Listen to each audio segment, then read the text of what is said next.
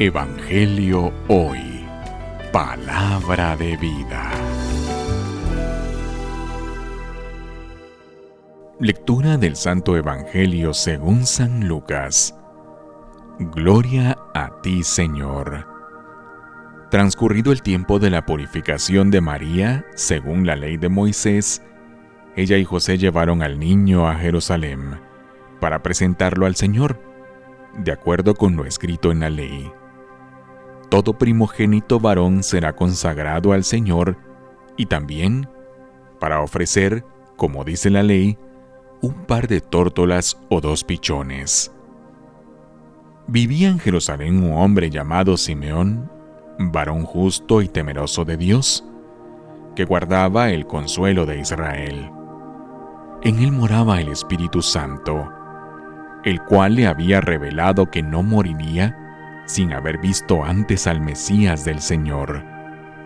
Movido por el Espíritu fue al templo, y cuando José y María entraban con él y el niño Jesús para cumplir con lo prescrito por la ley, Simeón lo tomó en brazos y bendijo a Dios diciendo, Señor, ya puedes dejar morir en paz a tu siervo, según lo que me habías prometido porque mis ojos han visto al Salvador, al que has preparado también para todos los pueblos, luz que alumbra a las naciones y gloria de tu pueblo Israel.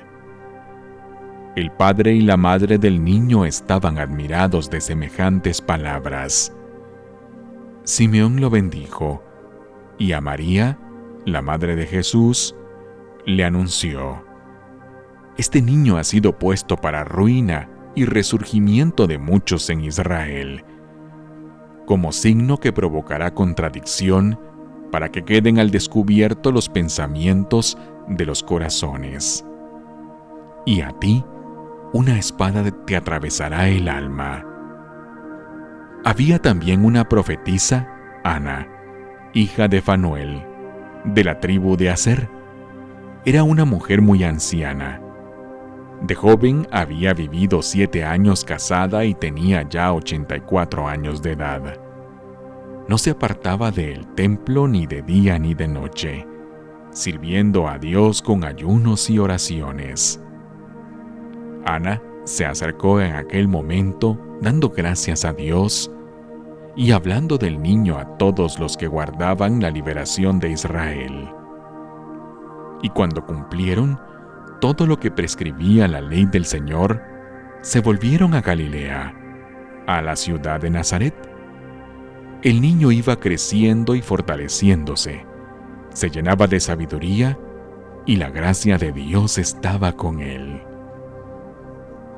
Palabra del Señor. Gloria a ti, Señor Jesús. Evangelio hoy. Palabra de vida.